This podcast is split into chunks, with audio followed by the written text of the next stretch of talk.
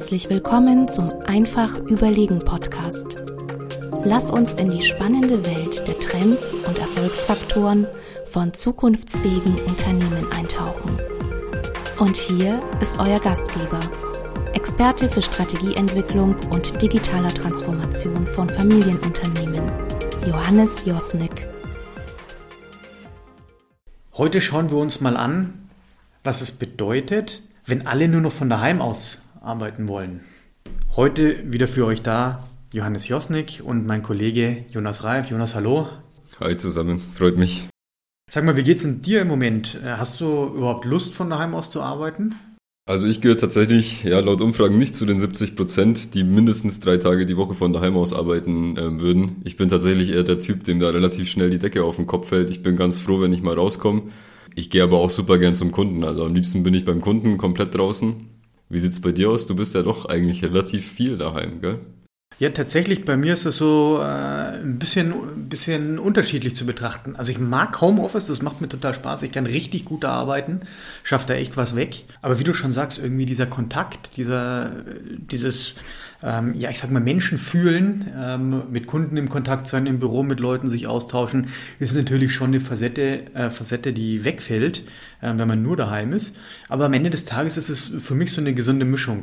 Also die macht, macht mir echt Spaß. Und du hast ja gerade schon gesagt, 70 Prozent ähm, der Arbeitnehmer würden gerne mindestens drei Tage von daheim aus arbeiten. Das fände ich persönlich so eine ganz schöne, ähm, ganz schöne Zahl. Irgendwie drei Tage, zweieinhalb Tage sowas als Homeoffice machen, ähm, den Rest unterwegs sein und im Büro sein. Das wäre für mich, äh, das was Spaß macht. Und das ist auch der Grund, warum wir heute ja da sitzen und uns mal überlegen, was es denn überhaupt bedeutet, wenn man daheim ähm, arbeitet und wenn Leute nicht mehr ins Büro fahren, nicht mehr äh, in die Büroflächen gehen.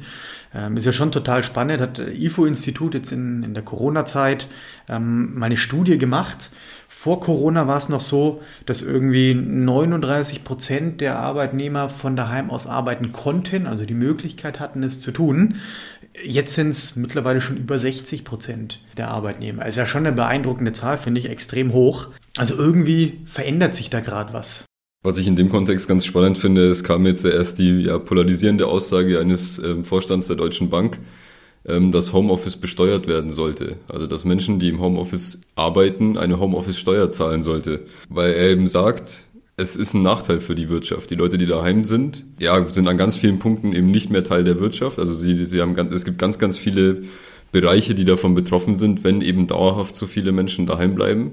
Von dem her natürlich ja doch ein Thema, was, was auch auf uns zukommt, wo man, wo man drüber sprechen muss und wo man sich auch mal überlegen muss, was es denn eigentlich bedeutet, wenn in Zug, auch in Zukunft alle nur noch daheim sitzen und es jetzt nicht nur der, ja, der Corona-Zustand bleibt.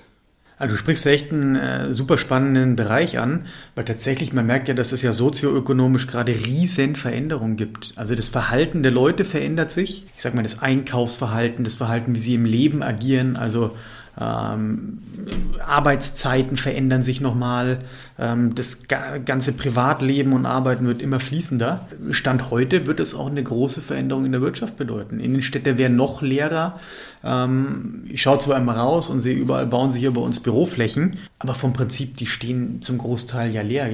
Große Unternehmen, Siemens, äh, schicken ihre Leute heim. Was machen die denn mit all diesen Flächen? Ich habe mit einem guten Freund mich unterhalten, ähm, der hat große Bäckereikette, der sagt, naja, man, man merkt gerade, es verändert sich. Die Innenstadtbereiche werden immer schwächer, aber dafür die Bereiche in den Wohngebieten, die werden immer stärker.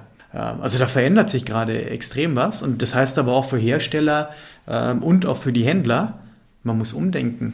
Man muss mit dieser Gegebenheit ja ähm, umgehen lernen, weil ich bin felsenfest davon überzeugt, ähm, Homeoffice wird immer mehr werden, immer stärker werden. Das fordern die Leute ein, die gewöhnen sich dran. Also man kann es nicht wegdiskutieren, sondern man muss mit der Situation ja umgehen.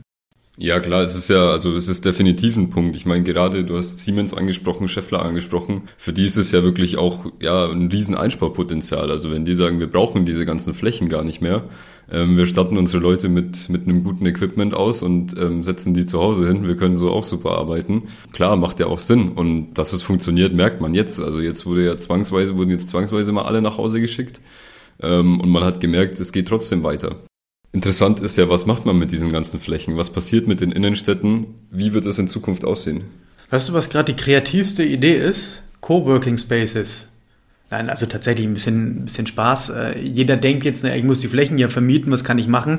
Ähm, aber am Ende des Tages, wer mietet dann eine Fläche, wenn er nicht mehr in den Büroraum will? Also ähm, am Ende des Tages haben wir genau diese Diskussion, wie schaffen wir es, ähm, die Flächen, aber auch eben Innenstädte wieder zu beleben, sinnvoll zu beleben? Und wie schaffen wir es auch, mit diesen Immobilien umzugehen? Also sind schon einige Fragen, die man jetzt äh, beantworten muss ähm, und die definitiv in den nächsten Jahren zu beantworten sind. Wie siehst du das Ganze? Hast du irgendeine Idee, was man äh, so als alternative Konzepte für Innenstädte da machen kann? Ja, also ich denke, definitiv wird es ja dann eine Verlagerung geben. Du hast es schon gesagt. Also dein, dein Freund, der Bäcker, sagt, die Wohngebiete werden immer stärker, die Innenstädte immer schwächer, ähm, rein umsatztechnisch gesehen.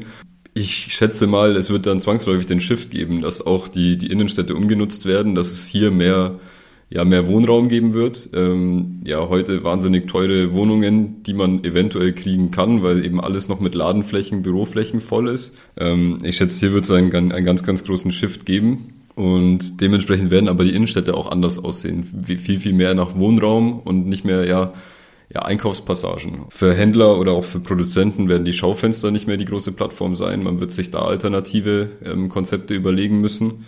Ich glaube, es wird sich da ein ganz, ganz anderes Stadtbild abzeichnen, als wir das jetzt kennen.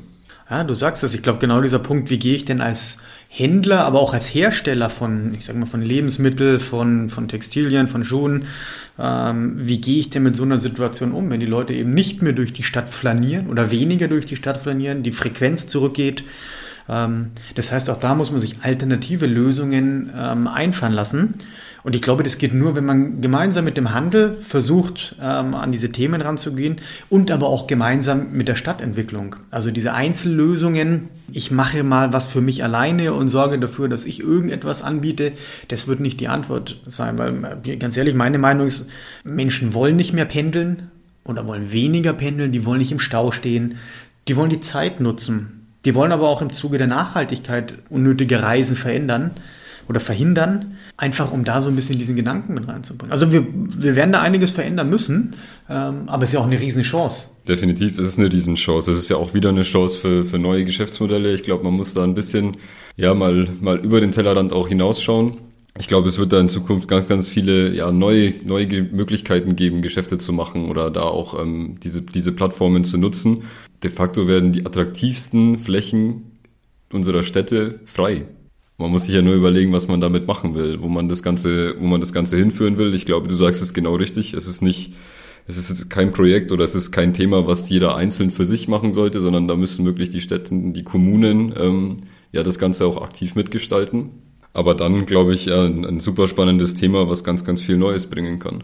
Ja, das Blöde ist, äh, wir haben ja darüber spekuliert, was wäre, wenn ähm, alle nur noch von daheim aus arbeiten wollen irgendwie wollen schon sehr, sehr viele von daheim aus arbeiten. Das heißt, das Thema ist da.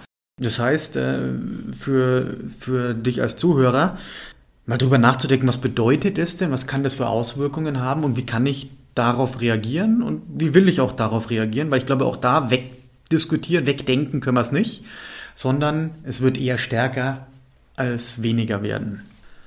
Jetzt kannst du ja mal überlegen, wenn du Hersteller von äh, Konsumgütern bist oder auch im, im Handel aktiv ist, was denn diese Veränderung für dich bedeutet.